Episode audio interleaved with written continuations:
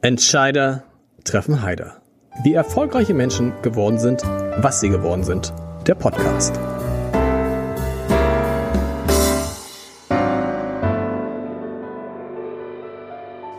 Herzlich willkommen. Mein Name ist Lars Heider und ich habe heute eine Frau zu Gast, deren Unternehmen so heißt wie eines der Hauptthemen unserer Zeit. Und wenn es den Krieg nicht gäbe und Corona nicht gäbe, würden wir, glaube ich, nur über dieses Thema sprechen. Es ist so facettenreich, dass die 45 Minuten heute gar nicht ausreichen. Es geht um, auf Deutsch, das neue Arbeiten, auf Englisch New Work und die Frage, wie denn die nächsten Jahre sein werden. Ob Richard David Brecht recht hat, darüber, der darüber ein Buch geschrieben hat mit, wie ich finde, steilen, aber interessanten Thesen andere Recht haben, die sagen, jetzt erwischt uns das, über das wir schon seit Jahren sprechen, nämlich die Demografie mit voller Wucht. Wir kriegen jetzt nicht mehr ein Problem mit der Arbeitslosigkeit, sondern wir haben künftig Probleme mit der Arbeiterlosigkeit. Und ehrlich gesagt, wenn ich mich in meinem Umfeld so umhöre bei Unternehmern und Menschen, die selbstständig sind, dann ist das offensichtlich tatsächlich so. Mein Gast sagt, dass wir am Anfang eines Tsunamis stehen, was die Suche nach Fachkräften nee, wahrscheinlich sogar die Suche nach Kräften überhaupt angeht. Sie nickt und darüber wollen wir sprechen und über Homeoffice und über alles, was damit zusammenhängt. Ich freue mich sehr auf Petra von Strombeck, die CEO, die CEO, sagt man auch, ne? Die CEO von New Work, dem früheren Zink. Soweit alles richtig. Schön, dass es geklappt hat, Petra. Schön, dass du da bist. Ähm, das mit der Arbeiterlosigkeit und dem Tsunami, das ist eine schlechte Nachricht für Unternehmen, aber ist es nicht für eigentlich für uns eigentlich eine gute, ehrlich gesagt. Für, für dich und mich ist es doch eine also für alle die, die arbeiten wollen, ist das eine gute Nachricht. Also für alle, die, die arbeiten wollen, ist es eine gute Nachricht. Für alle Talente da draußen, die aktuell einen Job suchen, die morgen in den Jobmarkt eintreten, ist es eine gute Nachricht, denn sie werden die Auswahl haben, sich die Jobs zu suchen, auf die sie wirklich, wirklich Lust haben. Äh, für die Unternehmen da draußen und die HR-Abteilung wartet harte Arbeit. Ähm, und für uns jetzt als New Work ganz besonders haben wir natürlich den Vorteil, dass wir Recruiting-Lösungen anbieten. Ähm, so gesehen dürfte unser Geschäft florieren in den nächsten Jahren. Wenn wir mal auf, auf, auf uns kommen, auf die Menschen, die arbeiten, dann sind die jetzt diesem Ideal, was Friedhof Bergmann, der, der Begründer von New Work, von dieser Bewegung, äh, formuliert hat, sehr nah. Er hat gesagt, man soll oder man, man sollte wirklich, wirklich das tun, was man will. Und da, da kommen wir jetzt hin. Für alle, für einige? Ja, leider nicht für alle. Also ich glaube tatsächlich, die Corona-Krise hat uns Digitalisierung und Flexibilität beschert in einem Maße, wie wir das vorher so schnell nie für möglich gehalten hatten. Und das ist natürlich super. Ich freue mich für jeden, der jetzt flexiblere Arbeitszeiten hat, äh, für jede Firma, die den Menschen ermöglicht, auch im Homeoffice zu arbeiten und damit Beruf und Privatleben besser zu verbinden. Alles perfekt. Aber wir dürfen nie vergessen, es gibt da draußen eben auch Jobs, wo es keine Homeoffice und keine Flexibilitätsmöglichkeiten gibt. Wenn jemand an der Kasse sitzt im Krankenhaus arbeitet oder whatever else da draußen macht, leistet er einen genauso wichtigen Beitrag für unsere Arbeitswelt und hat eben nicht diese Flexibilität. Heißt für die, für die ist dann die, der Blick nach vorne ein eher schwieriger, denn wenn du jetzt zum Beispiel im Krankenhaus arbeitest, bist du in einer Situation, wo du nicht so arbeiten kannst, wie du willst und du kommst in eine Situation, wo wahrscheinlich viele Stellen unbesetzt bleiben und du im Zweifel mehr arbeiten musst und dich das dann frustriert. Das ist ja auch durchaus passiert im Rahmen der Corona-Krise. Also die Krankenhäuser haben eine wahnsinnige Überlastung zu verzeichnen gehabt, obwohl sie natürlich sehr, sehr wichtige Arbeit geleistet haben und ja auch weiterhin leisten, aber unter sehr hohem Druck. Mhm. Ähm, ich glaube, die haben auch Probleme gehabt mit Fluktuation und Nachbesetzung in den Bereichen, ja. Ähm, und wenn man sich zum Beispiel den Gastrobereich oder die Hotellerie anguckt, die ja äh, durch Kurzarbeit sehr stark getroffen waren, da haben sich ja ganze, äh, ganze Kohorten und Teams wegbewegt in andere Branchen, weil sie festgestellt haben, die sind A sicherer und B sind die Arbeitszeiten vielleicht sogar netter. Also da, da finden wirklich tektonische Verschiebungen im Arbeitsmarkt auch statt. Das heißt, es ist wieder so ein, so ein irgendwie äh, First World Problem, also für bestimmte Leute, denen jetzt sozusagen alles offen steht, fast würde man sagen, die die nicht richtig arbeiten, sondern die, die am Computer die sitzen. Die, ja, für die ist die Welt, wie sie sich jetzt darstellt, eine äh, vielleicht unendlich flexible, unendlich schöne. Sie können machen, was, was sie wollen, aber nur für die. Nee, ich glaube, die anderen haben insofern die Wahl, als ich mich ja auch entscheiden kann, ob ich in Gastro arbeiten will oder ob ich mir irgendeinen anderen Job suche. Also da ja überall händeringend gesucht wird, glaube ich schon, dass es auch mehr Wahlmöglichkeiten für jeglichen Job gibt und nicht nur für die Schreibtischtäter. Überall wird händeringend gesucht. Wie ist es denn bei euch eigentlich? Ihr habt jetzt 1600 Mitarbeiterinnen und Mitarbeiter oder sind das? Nee, das sind ja immer diese FTE, diese Fulltime genau. Equivalents. Also ich, ich rede ja lieber von Menschen und das okay. sind knapp 2000. Knapp 2000 Menschen. Wie schwierig ist es für euch? So eine Firma, die ja eine neue, eine coole Firma, Menschen zu finden, Mitarbeiter zu finden? Also wir stellen sehr viele Menschen ein. Wir sind sehr erfolgreich im Recruiting. Äh, tatsächlich haben wir ja, äh, ich weiß nicht, ob du es schon gesehen hast, unser neues Office-Gebäude in mhm. Hamburg bezogen. Und das ist einfach, also ich würde sagen, ist eines der schönsten Büros Norddeutschland oder Deutschland. Muss man sagen, die es nicht wissen, in der Hafen City direkt an der Elbe. Genau, es ist einfach ein, ein tolles Gebäude, wo wir äh, jede Form des Arbeitens ermöglichen, wo wir von Teamräumen bis zur Kiezkneipe, tollen Dachterrassen auch ein, ein Rundrum ermöglichen, äh, dass die Leute aufeinandertreffen und, und auch soziale Interaktion haben. Äh, und so gesehen, dieses Büro spricht für uns. Der Name New Work ist bei uns natürlich intern Programm und äh, wir haben tolle Marken. So gesehen, wir haben kein Recruiting-Problem. Man lockt die Leute tatsächlich jetzt mit Dingen ins Büro, die mit Büro eigentlich gar nichts mehr zu tun haben. Ne? Also wenn du sagst Kiezkneipe, andere, die dann, keine Ahnung, irgendwelche Wellness-Geschichten machen, ich glaube, ihr macht, bietet Yoga an. Also eigentlich macht, bitte kommt man jetzt ins Büro, um die Sachen zu machen, die man früher im Privatleben gemacht hat. Naja, also de facto ist es ja, glaube ich, heute so, dass ein Büro äh, als klassisches Büro, ich komme dahin und sitze acht Stunden vorm Rechner, hat ausgedient, meiner mhm. Meinung nach. Wenn ich heute ins Büro komme, dann ja, um genau das äh, zu erleben, was mir ansonsten im Homeoffice fehlt, nämlich dieses Thema soziale Interaktion, Austausch mit Kollegen und genau dafür schaffen wir die Räume. Und das kann eben sein bei einem Feierabendbier äh, auf der Dachterrasse oder es kann sein in der Mittagspause bei einem Yogakurs oder eben auch in gemeinsamen Terminen. Ähm, aber ja, äh, ich bin ein großer Verfechter von Büro und sozialer Interaktion, weil ich glaube, dass der Mensch ein soziales Wesen ist und diese Interaktion braucht. Und das gerade, wenn man viele neue Leute einstellt, die sich erst wieder kennenlernen müssen. Und das geht einfach über virtuelle Videotools wesentlich schlechter als, als in einer physischen Interaktion. Und demzufolge möchte ich gerne, dass die Leute wieder ins Büro kommen, aber ohne jetzt Druck auszuüben. Jeder soll die Flexibilität haben. So gesehen schaffen wir Anreize. Du sagst, du bist ein, ein, jemand, der gerne ins Büro geht. Hat das auch mit deiner eigenen Sozialisation bei New Work zu tun. Du bist Anfang 2020 dorthin gewechselt als Vorstandsvorsitzende und hast dann noch ein bisschen Zeit gehabt, dich so ein bisschen umzusehen und dann musstest du sozusagen dich selber einarbeiten in dieses Unternehmen mit dem Beginn der Corona-Pandemie. Das stelle ich mir unfassbar, ja, das stelle ich mir wirklich unfassbar schwer vor, weil das eine ist, wenn man als Mitarbeiter irgendwo hinkommt, das andere ist aber, wenn man als Chefin irgendwo hinkommt und dann feststellt, ich kann mich mit den Leuten, du konntest dich hast, bist du mit denen spazieren gegangen? Wie hast du es gemacht? Wie hast du die Menschen, mit denen du arbeitest, kennengelernt? Naja, also tatsächlich äh, erstmal in weiten Teilen über Zoom. Ich, ich meine, die ersten drei Monate hatte ich ja noch die Chance, äh, tatsächlich auch physisch Teams zu treffen. Ich war in jeder Location, mhm. äh, die wir haben, einmal. Wir haben ja auch ein paar Büros in Spanien und in Porto und in Wien und so weiter. Also ich habe alles einmal bereist und zumindest mal so einen kurzen Überblick gekriegt. Ähm, äh, aber tatsächlich war es so, dass wir danach primär vor Zoom saßen und, äh, und dann hat man sich mal zum Spazieren verabredet oder auch mal telefoniert, weil man dann irgendwann nicht mehr vor der Kiste sitzen konnte und so weiter. Aber es war ganz anders und viel schwieriger natürlich. Wie bist du durch diese Zeit gekommen? Nein, weil das ist ja wirklich so, also nochmal, das ist ja noch, das eine ist, wenn man so ein kleines Team hat, das man führen muss, fünf, sechs Leute, das andere ist, wenn man selber Mitglied dieses Teams ist. Aber wenn, ich, ich stelle mir gerade vor, du führst einen Laden und denkst, ich sitze zu Hause und ich habe diese Menschen, wann hast du die, die mehr, die, hast du bis heute die Mehrheit der Leute überhaupt schon mal, alle, hast du alle schon mal gesehen, jetzt getroffen in der Zwischenzeit? Äh, in der Zwischenzeit, nein, noch nicht alle wieder. Ich reise jetzt gerade dann wieder äh, nach Spanien und äh, in die diversen Büros und, und jetzt in Hamburg natürlich sind die Büros wieder offen. So gesehen, ich, ich lerne jetzt wieder alle kennen sozusagen und man trifft sich wieder auf dem Flur. Aber wir haben natürlich davor Mechanismen gefunden, um trotzdem sozusagen es zu schaffen, den Leuten zuzuhören. Also ich, ich mache mal ein Beispiel. Wir machen einmal in der Woche tatsächlich ein virtuelles Company Meeting. Das haben wir auch in der Zeit der Pandemie gemacht. Wir haben das immer kleine Filmchen aufgezeichnet, die ausgestrahlt. Wir haben ein Feedback-Tool, wo die Leute Fragen stellen können, die wir dann beantworten. Also wir haben versucht, diese Nähe über Interaktion und über interne Kommunikation mhm. zu lösen. Ich habe Coffee with Petra angeboten, wo äh, randommäßig Leute teilnehmen konnten, um sich mit mir zu unterhalten, einfach um ein bisschen so aus dieser Zoom-Bubble auszubrechen und auch mal andere Leute zu treffen, als nur die, mit denen ich ohnehin direkt zusammengearbeitet habe. Wollten die Leute das? Also haben, wie haben die das angenommen, dieses äh, äh, Kaffee mit Petra?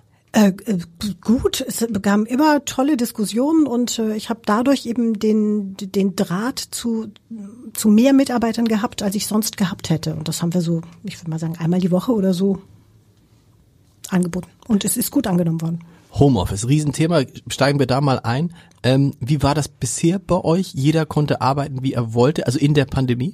Ja, natürlich. Also ja. wir haben die Büros, äh, auch schon im ersten Lockdown hatten wir die Büros immer offen für die, die jetzt zu Hause mit geht. zwei kleinen Kindern genau. äh, irgendwie gescheitert sind und, und gerne ins Büro kommen wollten. Aber es gab ja nie eine Pflicht zu kommen, logischerweise, und jeder konnte es für sich so regeln, wie er wollte.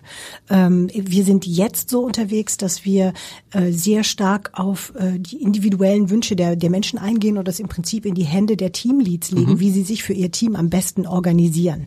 Also wir gehen davon aus, dass die Leute um und bei zwei Tage die Woche da sind und drei Tage zu Hause. Aber letztendlich ist es die Entscheidung der jeweiligen Führungskraft, wie sie mit ihrem Team am besten arbeiten kann.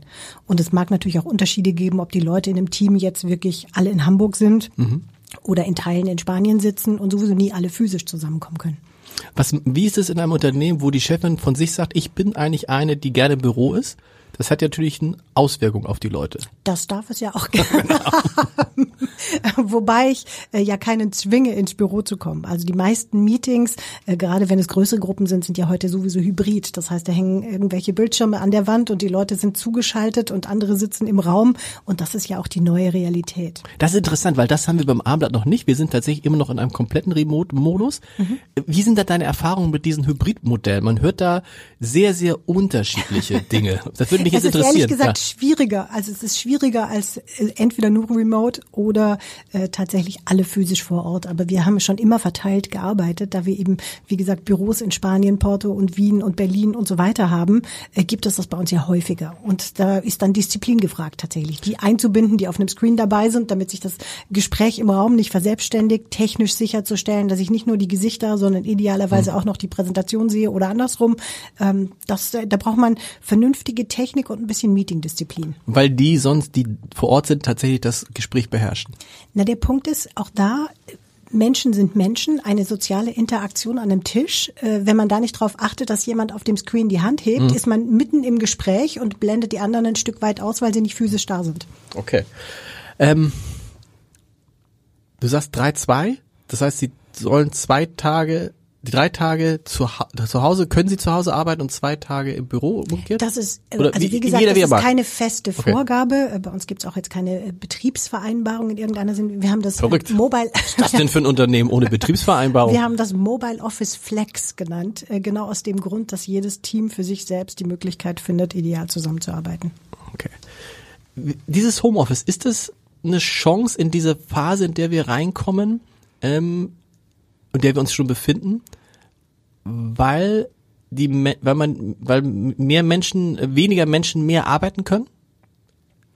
weniger Menschen mehr, mehr arbeiten, können. können. Also, weil sie also andersrum, deine These andersrum. ist, dass sie zu Hause mehr arbeiten. Ist es das? Und zweitens sparen die ja vielleicht auch Anfahrtswege. So, also meine Erfahrung ist äh, bei uns beim Abendblatt, dass tatsächlich in der Corona-Krise der Output der Kolleginnen und Kollegen etwa 20 Prozent höher war.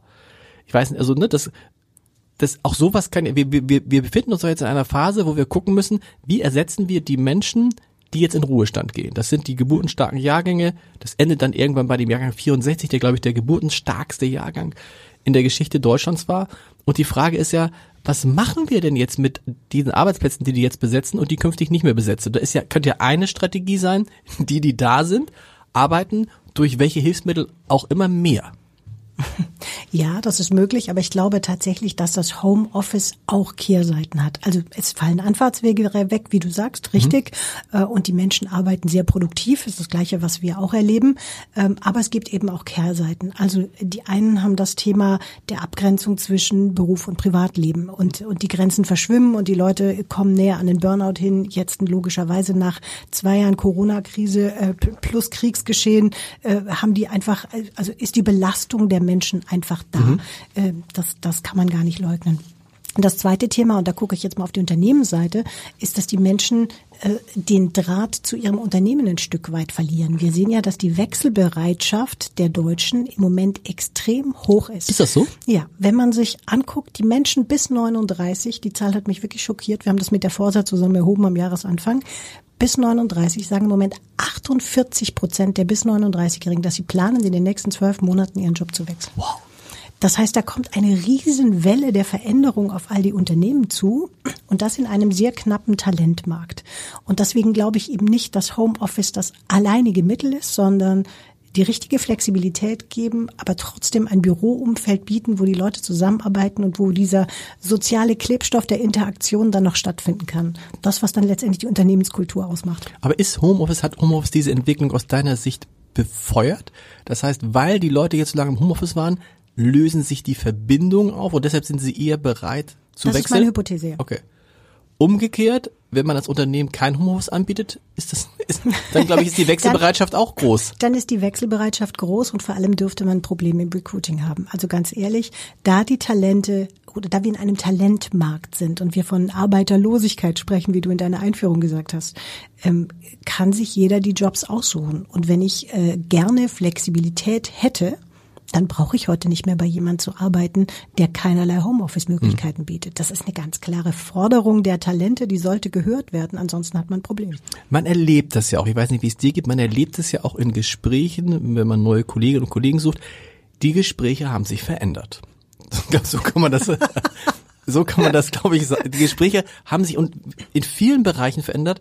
Eine Sache, die mir schon seit Jahren auffällt, und das finde ich toll bei jungen Kollegen und Kollegen, ist, dass das Gehalt nicht das erste ist, was sie ansprechen, sondern es kommt vielleicht manchmal gar nicht. Oder es kommt so am Ende. Ich spiele tatsächlich das, was ja, ich sag, ich, wir sind beide so ungefähr ein Jahrgang, ich sag mal, wir sind beide so um Jahrgang 70 rum, um, ohne zu viel zu verraten. Äh, das war komplett anders. Das war die erste Frage. Du nix auch. Die erste Frage, die ich damals gestellt habe, ist, was kann ich hier verdienen? Und dann kam irgendwann tatsächlich so was Blödes wie, gibt's denn irgendwann die Aussicht aus dem Dienstwagen? Ne? Und ich kenne noch äh, Redaktionen, wo es dann darum ging, wer wie viel äh, Fenster in seinem Büro hatte. Genau, die Achsen und die Topfpflanze, die Achsen, ganz wichtig. Die Achsen, genau, das war's. oh, du hast ein fünfachsiges Büro und so. Null, das keiner aber das ist doch gut so. Das ist schön, also ja. Ehrlich gesagt, ich freue mich total, wenn die Leute sich an dem orientieren, was sie A, wirklich, wirklich machen wollen. Die suchen sich Firmen aus, die etwas tun, womit sie sich identifizieren können. Sie suchen sich Aufgaben auf, äh, aus, wo sie das Gefühl haben, einen Beitrag leisten zu können zu was, was ihnen wichtig ist. Ähm, sie suchen sich eine Unternehmenskultur aus, zu der sie passen. Und alle diese Faktoren, meiner Meinung nach, werden dann die Produktivität erhöhen, weil die Leute zufriedener sind mit dem, was sie tun. Das ist der Punkt ähm, wenn ich habe neulich mal eine Kollegin gefragt, die zu uns kommen wollte, warum willst du zum Abendblatt kommen? Also warum willst du in den Journalismus gehen? Und dann sagte sie, weil das wichtig ist, was ihr macht. So. Und da habe ich gesagt, das ist ein tolles Argument, toll, das hilft uns. Ich habe mir aber an dem und an die ganzen Firmen gedacht, die Sachen machen, die nicht so wichtig sind. Was wird aus denen? Naja, also es mag unterschiedliche Motivationen für unterschiedliche Dinge geben. Also du, du, hast gerade vom Abendblatt gesprochen. Bei uns ist es so, wir treten ja an für eine bessere Arbeitswelt. Mhm. Wir wollen im Prinzip Talente mit Unternehmen matchen und sicherstellen, dass genau die Talente den Job finden, der zu ihnen passt und umgekehrt, sodass beide Seiten glücklich und produktiv sind. Das ist unser Auftrag, unser Beitrag zu einer besseren Arbeitswelt.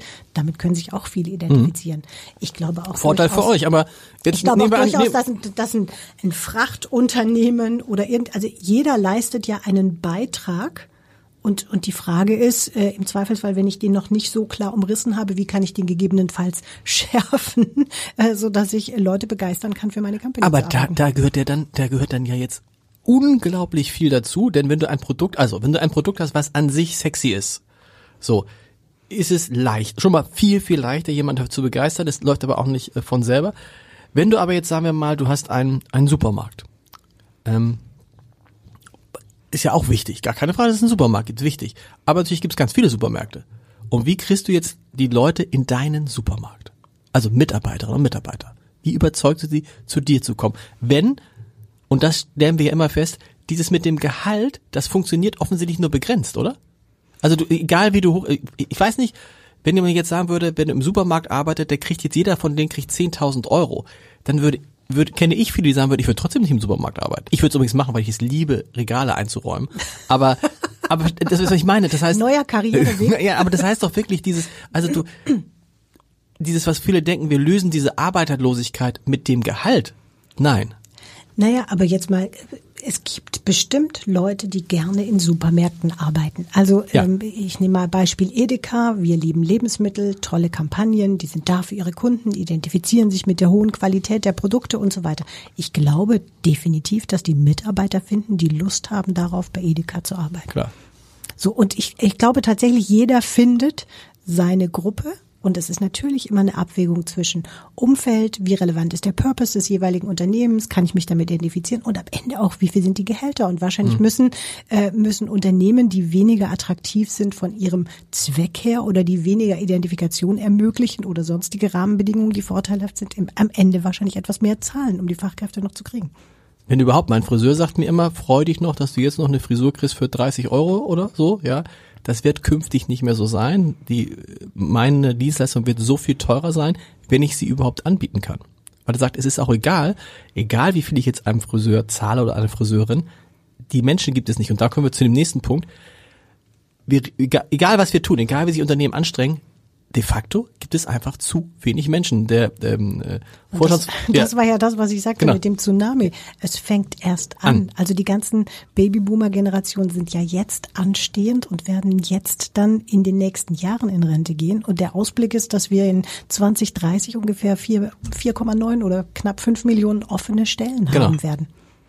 Und das können wir auch mit der besten Unternehmenskultur aller Zeiten nicht lösen. Nein, das ist richtig. Und äh, fairerweise ist Demografie ja was Gemeines, weil es keine Prognose oder Hypothese ist, sondern die Leute sind ja alle schon geboren. Also Genau. die, die in den Arbeitsmarkt reingehen und die, die rausgehen, die sind alle de facto schon da. So gesehen gibt es eine relativ große Treffgenauigkeit. Aber was man natürlich machen kann, ist ähm, sich öffnen für Menschen, die von außerhalb Deutschlands kommen. Äh, Wir können versuchen, Talente auch in anderen Märkten zu rekrutieren. Deutschland ist eine starke Wirtschaft mit einer hohen Attraktivität. Äh, Ich glaube, dass wir viel mehr Chancen hätten, wenn wir es den Leuten einfacher machen würden, zu uns zu stoßen. Also ich rede über Anerkennung von Zeugnissen, von Ausbildungen, von äh, allem Möglichen, ähm, äh, was es viel leichter machen würde für Talente, auch international dann für deutsche Unternehmen zu arbeiten. Aber das hätte man ja ehrlich gesagt schon längst auf den Weg bringen müssen, denn du sagst es mit der Demografie. ja, seit 20 Jahren reden wir davon, dass genau das jetzt passiert, weil wir ja wussten, dass die Jahrgänge bis 64 so stark sind. Und man hat das Gefühl, es trifft uns mal wieder wie so viele Dinge unvorbereitet. da kann ich nur recht geben. Ich meine, wir sprechen, ich bin ja nun erst seit zwei Jahren oder ein bisschen länger bei New Work, aber äh, der Diskurs ist ja schon ewig vorhanden. Also das Ja. Thema Fachkräftemangel wird ja schon seit Jahrzehnten diskutiert und dass wir auf diesen Peakpoint zulaufen, ist auch klar.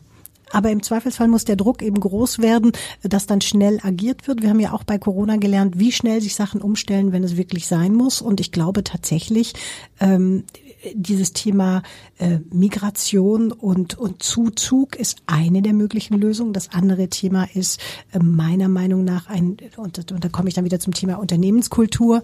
Äh, meine Hypothese ist ja, je glücklicher die Menschen an dem arbeiten, desto produktiver sind sie auch. Das war Genau. ja ein Stück weit äh, auch das, was du vorhin sagtest. Ähm, und, und ich glaube, auch da können wir noch einen ganzen, noch einen, einen großen Hebel umlegen zum Thema Unternehmenskultur. Wie bringen wir die Leute dahin, wo sie wirklich sein müssen und wie, äh, wie flexibilisieren wir den Arbeitsmarkt, sodass sie auch die, die Jobs dann wechseln können, ohne äh, länger, längere Wartefristen oder sonstiges. Aber ehrlich muss man auch sagen, dass natürlich all das, wovor, wovor wir früher Angst gehabt haben, die Automatisierung, der Wegfall, also ehrlich gesagt ist doch der, Weg, der Wegfall von Arbeitsplätzen, vor dem wir uns vorher gefürchtet haben, ist etwas, was wir uns jetzt wünschen müssen. Perspe das ist so komisch es klingt, aber perspektivisch Ja, ist es ehrlich so. gesagt, die, die Arbeit verändert sich einfach. Ich glaube, äh, Teile der Arbeitsschritte werden automatisiert, ja, und dafür entstehen aber ganz viel Bedarfe an Stehen anderer neu, genau. Stelle. Mhm. Und damit sind wir beim Thema Lernen, lebenslanges Lernen, Digitalisierung und wie können wir die Menschen äh, eigentlich idealerweise begleiten. Ähm, Karin Prien, die Bildungsministerin von Schleswig-Holstein, war vor kurzem in diesem Podcast und hat gesagt, das fand ich interessant, wir müssen auch endlich dazu kommen, dass wir nicht ausbilden, dass jeder machen kann, was er will, sondern wir müssen viel bedarfsgerechter ausbilden. Sie bezog es auf die, auf die, vor allem auf die Universitäten, wo es jetzt darum geht, dass wir viel mehr Lehrerinnen und Lehrer brauchen in die nächsten möglichst schnell. Aber es ist ja auch in anderen Bereichen so. Also bevor wir jetzt irgendwie der zehnte, keine Ahnung, irgendwie Eventmanager kommt, wird vielleicht auch gesucht, wäre es natürlich wichtiger, dass wir Tischler haben oder Klempner oder was auch immer. Aber wie kriegen wir die Leute dazu, dass sie die, dass sie, dass sie, wie steuern wir sie zu den Berufen, von denen wir wissen, dass wir sie brauchen? Kleiner, äh, kleine Randbemerkung, bei vielen Berufen wissen wir noch gar nicht, dass wir sie brauchen, weil wir nicht wissen, dass es diese Berufe geben wird. genau. Oder? Äh, also erstens glaube ich, wir lösen das Problem nicht nur über Ausbildung und nicht nur über die Jungen, sondern wir lösen das Problem auch über Weiterbildung und dafür haben wir noch gar keine vernünftigen Konzepte. Mhm. Also ich könnte mir zum Beispiel gut vorstellen, dass wir äh, so rein konzeptionell, wir wissen ja, die deutsche Ausbildung im dualen System ist ein echtes Asset. Wieso kann man sowas nicht längerfristig weiterführen, um dann tatsächlich Berufsgruppen hin zu ganz neuen Feldern der Digitalisierung zu führen über Zeit Zeit und das tatsächlich als neues Konzept aufsetzen. Weiterbildung ist tatsächlich nicht, äh, nicht gut organisiert in Deutschland, mhm. würde ich sagen. Das Ausbildungssystem funktioniert ja schon ganz gut.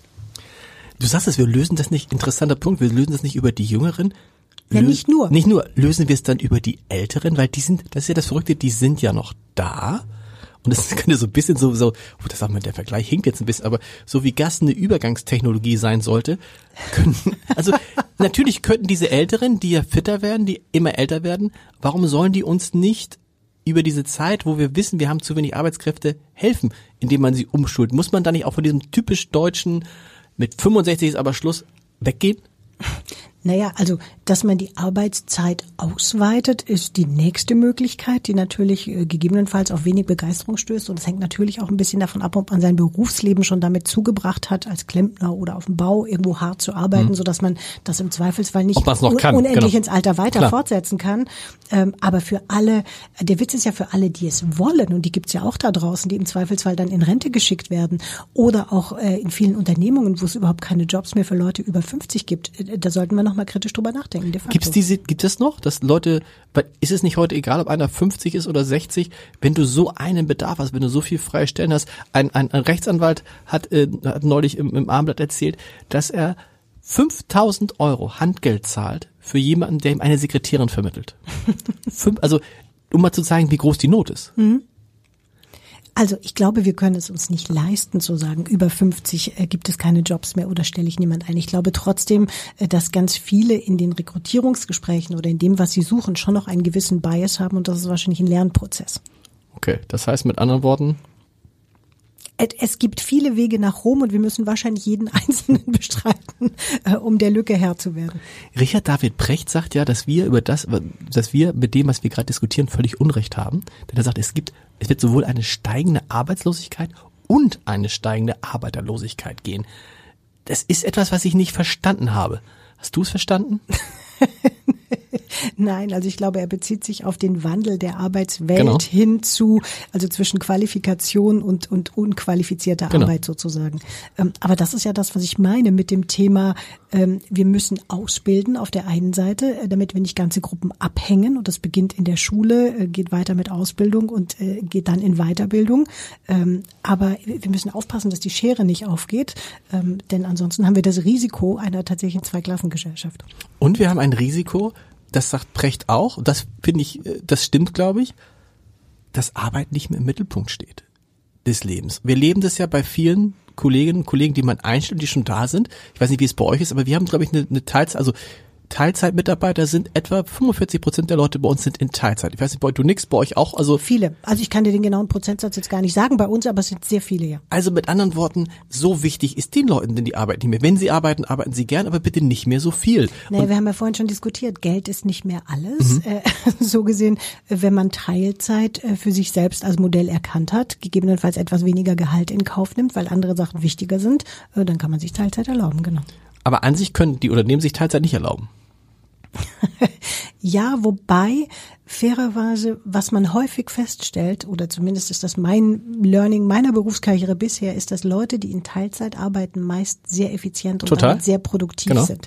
Und deswegen äh, bin ich überhaupt nicht gegen Teilzeit, weil der Mensch dann im Zweifelsfall zufriedener ist und, und eine sehr gute Leistung bringt, auch wenn er ein paar Stunden weniger arbeitet. Und man hat ja auch gar keine Wahl. Wir haben, auch da ist es so, wenn du Teilzeit nicht anbietest, sagt derjenige, äh, ich gehe weiter.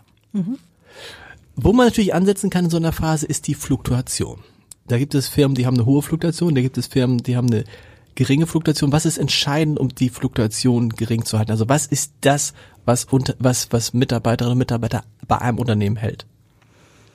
Also ich glaube tatsächlich, es ist die Unternehmenskultur das Miteinander. Was erlebe ich da? Wie gehen wir miteinander um? Wie sind meine Kollegen? Wie, wie transparent ist das Umfeld? Fühle ich mich da wohl und aufgehoben oder muss ich dahin und eine Rolle spielen, mhm. die im Zweifelsfall nicht zu mir passt und auf die ich auch keine Lust mehr habe?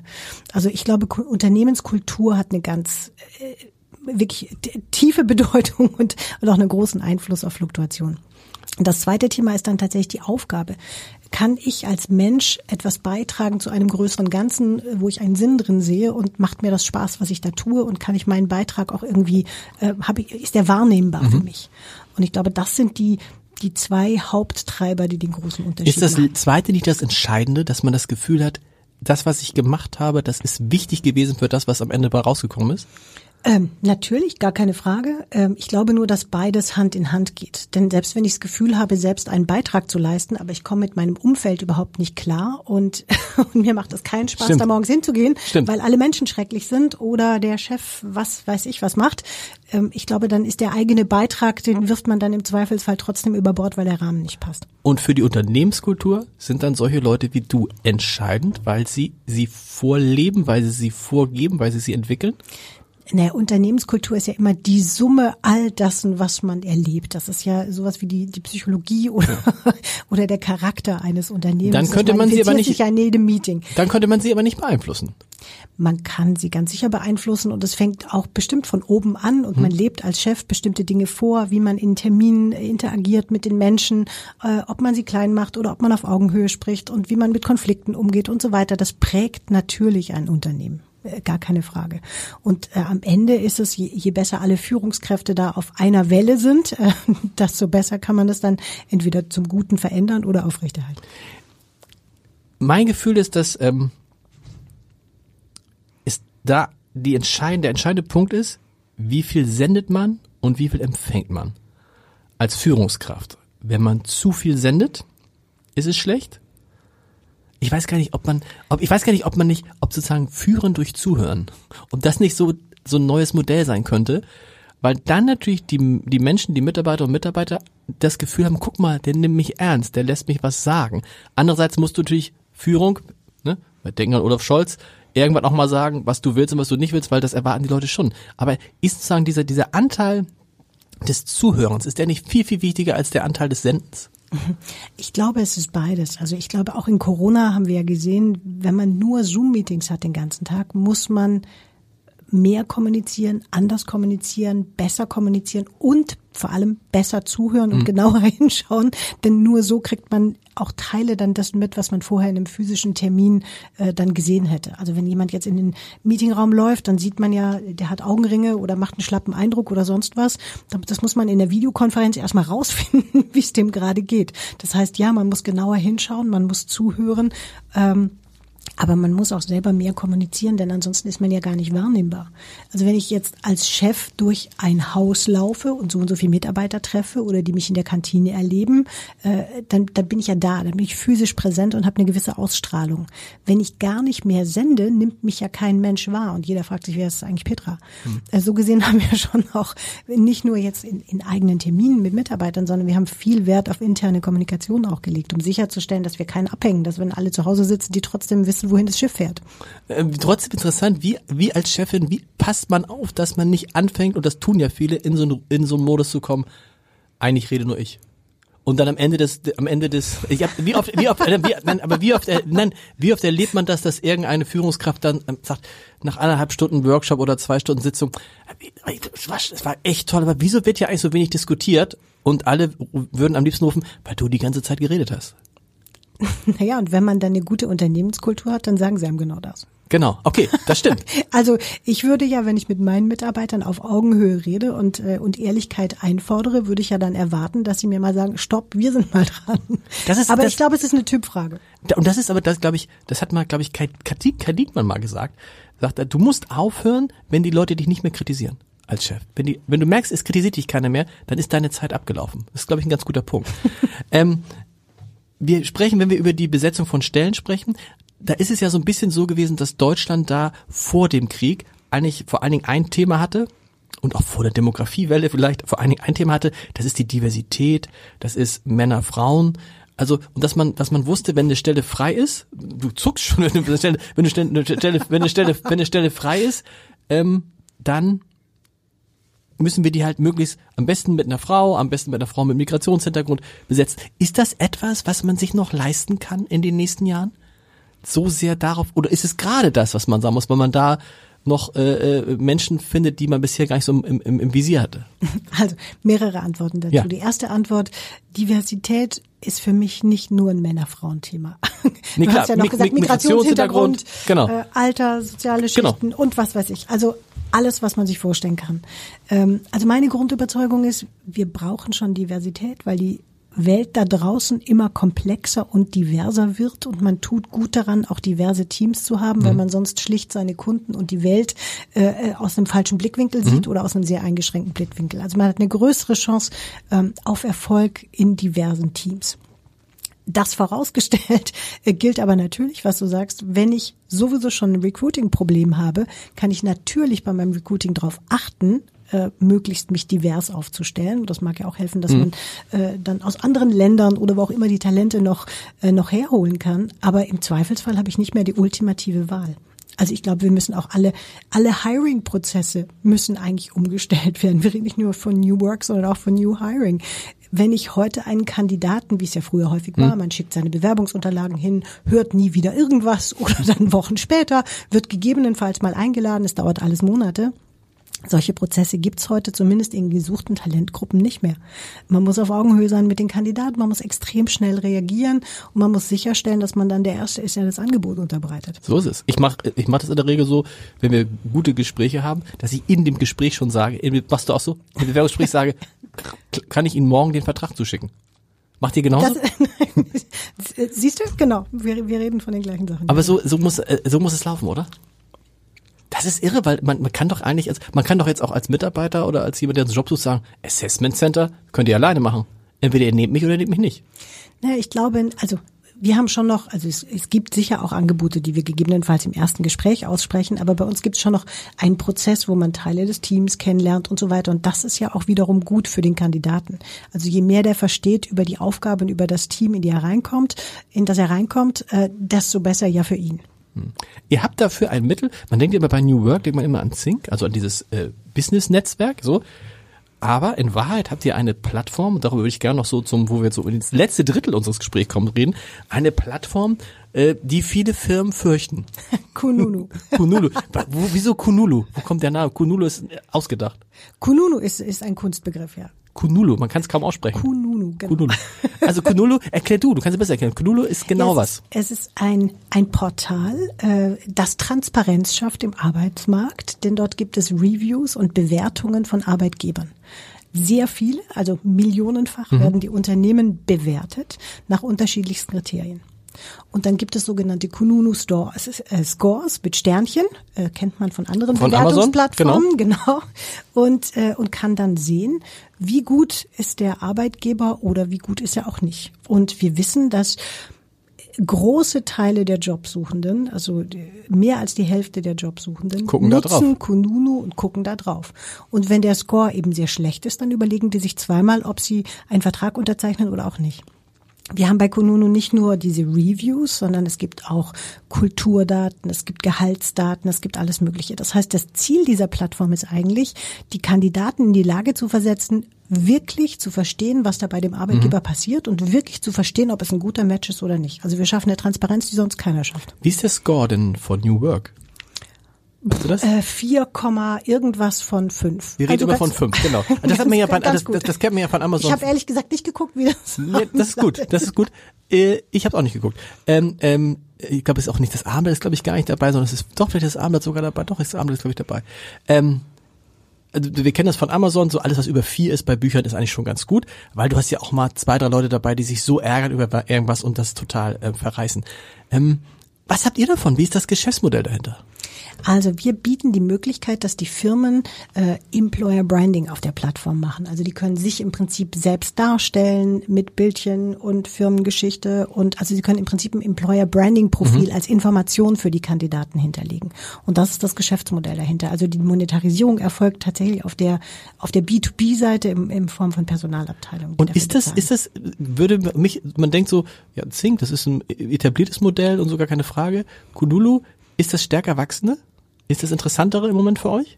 Ähm, also grundsätzlich, ähm, die Monetarisierung findet ja primär auf der HR-Seite statt. Mhm. Sowohl bei Xing, wo es darum geht, äh, über Stellenanzeigen, aber auch über Active Sourcing Tools äh, Zugriff auf Kandidatenpools zu geben. Und bei Kununu ist eben das Spezielle die Employer Branding Arbeit, die wir den Companies ermöglichen. Brauchen tut man letztendlich alles in solchen mhm. umkämpften Talentmärkten. Und Kununu wächst sehr schnell, was die Reviews angeht. Das heißt, baut sehr schnell äh, die weiteren, äh, die Bedeutung im Markt weiter aus, äh, aber wachsen tun alle B2B-Produkte. Okay. 270 Millionen Euro macht New Work ungefähr im Jahr? Äh, letztes Jahr also 291 Millionen. 291 Millionen Euro. Wie verteilt sich das auf, auf eure wichtigsten Produkte? Zink und Knulu sind die wichtigsten Produkte? Also das sind die stärksten okay. äh, B2C-Marken sozusagen und wir machen äh, roundabout, also ich würde mal sagen 60 Prozent größenordnungsmäßig etwas mehr tatsächlich mit den HR Recruiting B2B Tools. Mhm. Und dann gibt es noch die Xing Premium Memberships, die sind auch noch ein größerer Brocken und dann gibt's kleinere Geschäftsbereiche wie Events und Marketing. Die dann ausgefallen. LinkedIn ist was für Xing? Einer von vielen Konkurrenten. Würdest du sagen tatsächlich von vielen? ja, na, wie gerade gesagt, ja. ist ja New Work mehr als nur Xing. Und mhm. damit haben wir natürlich, äh, wenn wir sagen, wir, wir sind Recruiting-Anbieter und äh, wir haben eine Plattform Kununu und wir monetarisieren äh, primär über HR, haben wir natürlich äh, auch ganz andere Konkurrenten und LinkedIn ist nur einer von vielen, mhm. ja. Wo guckt ihr denn, wenn ihr jemanden sucht? Das ist ganz einfach. Habt, man hätte das Eindruck, ich habe den, den, den Erstzugriff. das stimmt. Natürlich fangen wir bei uns selbst an, äh, das ist ja klar. Ehrlich gesagt, eines da wir zufriedene Mitarbeiter haben, und ja. wir haben ja vorhin schon darüber gesprochen, dass Recruiting äh, bei uns äh, gut läuft, ist einer unserer Hauptwege tatsächlich, dass Mitarbeiter uns Freunde und Bekannte empfehlen. Nein, Mund-zu-Mund-Propaganda. Sowas gibt's noch. Und irgendwie, ich bringe mal meinen Sohn mit oder ich bringe mal meine Tante mit oder einen Freund von mir. Äh, genau, also wir haben tatsächlich viele Empfehlungen aus dem Mitarbeiterkreis. Ist das nicht? Und darüber rekrutieren wir viel. Und das spricht natürlich dafür, dass die Mitarbeiter zufrieden sind. Aber das ist, ist das nicht sogar fast der erfolgversprechendeste, Erfolg, am meisten Na, erfolgversprechende Weg, so rum? Ja, ehrlich gesagt ja. sind die sind die Quoten oder die Erfolgsquoten bei so einem Weg meistens sehr hoch, denn äh, die Person, die empfiehlt, kennt ja sowohl die Firma als auch den Menschen, die sie empfiehlt. So gesehen ist der Match da im Kopf ja schon gemacht, ob es passt oder nicht, und damit ist es äh, sehr erfolgversprechend, ja. Interessant. Ich überlege gerade, wie, wie man. Ähm, aber das ist. Aber ansonsten nutzen wir auch alle anderen Wege. Klar. Nee, aber das ist, ich glaube, das ist so, das ist so dieser, das ist ja der ganz alte Weg, so wie man es früher gemacht hat. Es gibt, es gibt die schöne Geschichte von Kölnflocken, wo eigentlich praktisch irgendwie die Hälfte der Belegschaft miteinander verwandt ist, weil man immer gesagt hat, aber gut, das schaffst du nur, wenn das Unternehmen, wenn das ein Unternehmen ist, auch für, also Lust hast zu arbeiten. Definitiv. Wenn die also bei uns sind ja. die 2000 Leute auch nicht verwandt. Nee, nee. Wenn die, wenn die Unternehmenskultur nun wirklich schlecht ist und du stellst fest, als Unternehmen, das, wir müssen da praktisch von vorne anfangen. Ich habe das ein paar Mal erlebt. Wie geht sowas? Was muss man dann tun, um eine Unternehmenskultur nachhaltig zu verändern? Das ist ja kein Prozess, für den du, das reicht nicht mal ein, zwei, drei Jahre wahrscheinlich. Nein, das ist eine längerfristige Geschichte, aber meistens geht es ja einher mit ähm, es kommt wahrscheinlich ein neuer Chef, der das sieht, dass mhm. es nötig ist oder vorher haben andere anders geführt. Und ich glaube, dann ähm, beginnt man tatsächlich sehr stark mit den Führungskräften erstmal zu arbeiten und sich zu überlegen, wo will man hin, was will man ändern. Äh, man sollte idealerweise sich ein sachliches Bild davon verschaffen, was ist denn heute das Problem? Mhm. Was will ich denn abschaffen? Und dann kann man sich über Change-Programme Ziele dahinsetzen. Aber eine Kultur zu ändern ist nicht einfach und ist auf jeden Fall nicht, nicht mal ebenso gemacht. Und wenn ein neuer Chef kommt, dann geht es auch erstmal um, wie sind die Zahlen, wie sind die Budget Budgets, wie können wir von den Kosten runter und so. Ich kenne die meisten Chefs, die ich kenne, fangen nicht an und sagen, lass erst mal gucken, was wir hier in der Kultur ändern. Naja, das kommt drauf an. Also wenn der neue Chef kommt und zum Beispiel feststellt, Die Fluktuation ist dramatisch. Ich kriege im Außenmarkt überhaupt keine Leute mehr, weil die Kultur so schlecht ist und das behindert mein Wachstum. Dann wird es ja plötzlich zum strategischen Feld. Also ist immer eine Frage der Priorisierung. Das mit dem Wachstum, vielleicht zum Schluss darauf nochmal. Müssen wir da nicht auch umdenken, weil die Menschen, die für uns arbeiten, das mit dem Wachstum kritisch sehen? Also muss man nicht die, die, dieses des Wachstums und des Wachstums willen. Etwas, was ähm, ja in der in der in, in, in der ich gesagt in einer neuen digitalen Welt, die ist ja gar nicht mehr so neu, also in der digitalen Welt entscheidend ist, muss man da nicht von weg. Mir ist es aufgefallen, als der Chef von Statista hier war und sagte, man, sie wollen die Zahl der Mitarbeiter verdoppeln innerhalb der nächsten Jahre, bis 2025, den Umsatz verdoppeln. Also Wachstum, Wachstum, Wachstum. Da frage ich mich, ist das eine Geschichte, die Leute fasziniert? Sagen, oh toll, ich, will, ich arbeite für ein Unternehmen, was wächst. Das ist ja erstmal kein Wert an sich für einen Mitarbeiter. Na, ich glaube, es hat schon einen gewissen Wert auch für einen Mitarbeiter. Denn wenn ich in einem Wachstumsunternehmen bin, was schöne Wachstumszahlen schreibt, dann ist natürlich auch so, dass die Kostenbasis ja mitwächst. Ansonsten hat man ja schlicht das Risiko, wenn die Umsätze jetzt einfach flat bleiben und die Kosten dann idealerweise noch mit schöner Inflation nach oben steigen, dann muss ich ja automatisch effizienter werden, um das gleiche Ergebnis zu erwirtschaften, was die Gesellschafter im Zweifelsfall haben wollen. Und damit bin ich natürlich ständig auf der Kostensuchseite unterwegs und auf der Effizienzseite unterwegs. Und wenn ich die Möglichkeit habe, über Wachstum Stimmt. weiter zu investieren, macht das im Zweifelsfall mehr Spaß. Stimmt, dann kann man sagen als Mitarbeiter, Mensch, ich habe hier nicht dieses Problem, dass wir schon wieder die nächste Sparrunde machen müssen. Genau. Letzte Frage, die ähm, neulich äh, Philipp Westermeier gestellt wurde, dem Gründer von OMR, der jetzt irgendwie Bei dem war ich auch im Podcast. Ja, ich weiß, ich weiß, ich weiß. Das ist immer so ein bisschen, äh, manchmal sind die, sind die, äh, kurz, kurz bevor die Menschen zu mir kommen, waren sie dann bei Philipp Westermeier. Ich glaube, der, ich glaube, der hört mich ab. Nein, völliger Quatsch, ganz andere Liga. Ähm, aber was, aber interessante äh, Frage, die ihm gestellt wurde, war, ob er das Alter spürt. So, und dann dachte ich so, boah, was ist das denn für eine Frau? Und er sagt, das ist eine krasse Frage. Ja. Ja. Ja. Und zwar nicht, weil er jetzt irgendwie Rückenschmerzen kriegt, sondern, sondern weil er sagt, auf einmal sind da Leute, die sind 25 und 32, also wesentlich jünger als er. Und das, was die machen, verstehe ich schon gar nicht mehr. Das führt mich in so einer, in, in, in, in so einem extrem digitalen Unternehmen wie dem euren. Wie, was, was spielt das für eine Rolle? Also welche, welche Chance haben eigentlich ältere Leute im Sinne von alle, die über 40 sind? Nein, du verstehst, was ich Ja, meine. das natürlich. ist einfach nur, äh, weil man sagt, ey, das ändert sich so rasant, so schnell, dass man im Zweifel da als jemand, der eben noch der digitale Vorreiter war, wie es Philipp Westermeier war und sicherlich noch ist, und plötzlich kommen da Leute, die eigentlich nochmal noch mal einen Tick schneller und nochmal einen Tick besser sind. Also bei uns ist der Altersdurchschnitt, halte ich fest, ungefähr 32 Jahre alt. Das heißt, ich bin der Grufti der Nation. Du bist, Das was heißt, bist wir du jetzt? sind- Bist jetzt wir- 50? äh, Ich bin 52. 52. Genau.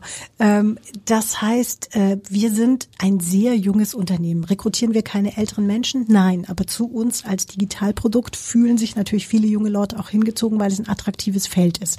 Ähm, so heißt das, es gibt deswegen keine Jobs für Älteren? Nein, Nein. gibt es nicht. Es gibt sicher ein paar Themen, die sich sehr schnell ändern, wo man vorne am Markt dabei sein muss und so weiter. Aber das trifft nicht auf alle Jobs in jedem Unternehmen bei. Was hat das, was hat das für, für, für deine Autorität dann bedeutet, wenn man sagt, ich, äh, so nach dem Motto, ich bin ja fast immer die Älteste, wenn das, ich kann das sagen, das ist ja uncharmant, das klingt uncharmant, ich kann das sagen, mir geht es in der Zwischenzeit auch schon so. Also, ne, man denkt, äh, wie, wie, wie ist es in so einem jungen Unternehmen, wenn dann die Chefin relativ äh, gesehen alt ist? Naja, also dass ich mit 72 diesen Laden noch führe, würde ich mal ausschließen. Bisher geht es. Äh, also ich fühle mich nicht weit weg von den jungen Mitarbeitern. Ich habe das Gefühl, einen guten Connect zu haben und, äh, und gut mit denen kommunizieren zu können, ihre Themen zu verstehen, ein gewisses Verständnis für die Menschen aufzubringen. Ähm, daher glaube ich jetzt nicht, dass ich äh, abgeholt, abgehoben und, und zu alt bin. Warum bist du damals gewechselt überhaupt? Vor zwei Jahren? Ähm, also äh, erstens war es so, dass wir, dass ich bei Lotto 24 äh, so ein Stück weit mit meiner Reise am Ende war. Da fand eine Übernahme durch unsere ehemalige Mutter statt und ich hatte dann nicht mehr so viel Lust auf den Job, äh, wie er da gewesen wäre. Und dann hat sich einfach die Chance angeboten, da Thomas Vollmölle, mein Vorgänger, äh, angekündigt hatte zu gehen. Und mich hat einfach das Thema gereizt. Also Das heißt, du bist- du bist tolles Digitalunternehmen, ähm, for a better working life. Also ich konnte mich super mit den Themen identifizieren, habe selber immer nach New Work-Grundsätzen geführt und also es war einfach mein Thema, spot on. Besser das heißt, du hast dich selber ins Gespräch gebracht so ein bisschen? Nein, das hat Thomas Vollmöller gemacht, okay. netterweise, den ich äh, von einem vorherigen Job bei Chibo kannte und wir waren all die Jahre im Kontakt und der hat mir dann irgendwann erzählt, weißt du eigentlich, dass die meinen Nachfolger suchen? Soll ich dich da mal auf die Liste setzen? Cool. Der hat's auch, das ist auch ein, cooler Abgang, muss man sagen, wie er es gemacht hat. Ne? Für mich damals überraschend, aber irgendwie selbstbestimmt. Das ist das Entscheidende. Ja, genau. Ach, ich könnte noch, wir könnten noch stundenlang ähm, zuhören. Ähm, wie viel, wie, wie, wie, wie, viel Follower hast, also wie viel, dein, was tut sich auf deinem Zink-Profil? Auf meinem Xing-Profil, äh, ehrlich gesagt, ich weiß es gar nicht. Ich publiziere nicht so viel, wie ich eigentlich könnte. Ich schreibe, glaube ich, nur einmal im Monat oder so irgendwelche Geschichten und paar tausend. Aber ich, okay. ich lege es ehrlich gesagt nicht drauf an. Das ist interessant, dass viele Leute, die digital arbeiten und die auch sagen, wie wichtig es ist, dass man in sozialen Medien unterwegs ist, irgendwie da ganz wenig machen oder selbst es gibt welche, die gar keine Accounts haben. Also der Punkt ist ja äh, klar, ich also natürlich nutze ich unsere eigene Plattform, äh, weil es mir wichtig ist, aber mir geht's jetzt immer mehr darum, äh, meinen Job zu machen oder die Firma nach vorne zu stellen. Muss ich mich jetzt als Person so nee. überhöhen, dass ich jetzt für mich selbst wahnsinnig viel Social Media mache? Ehrlich gesagt, nein. Vielen Dank. Ich danke dir.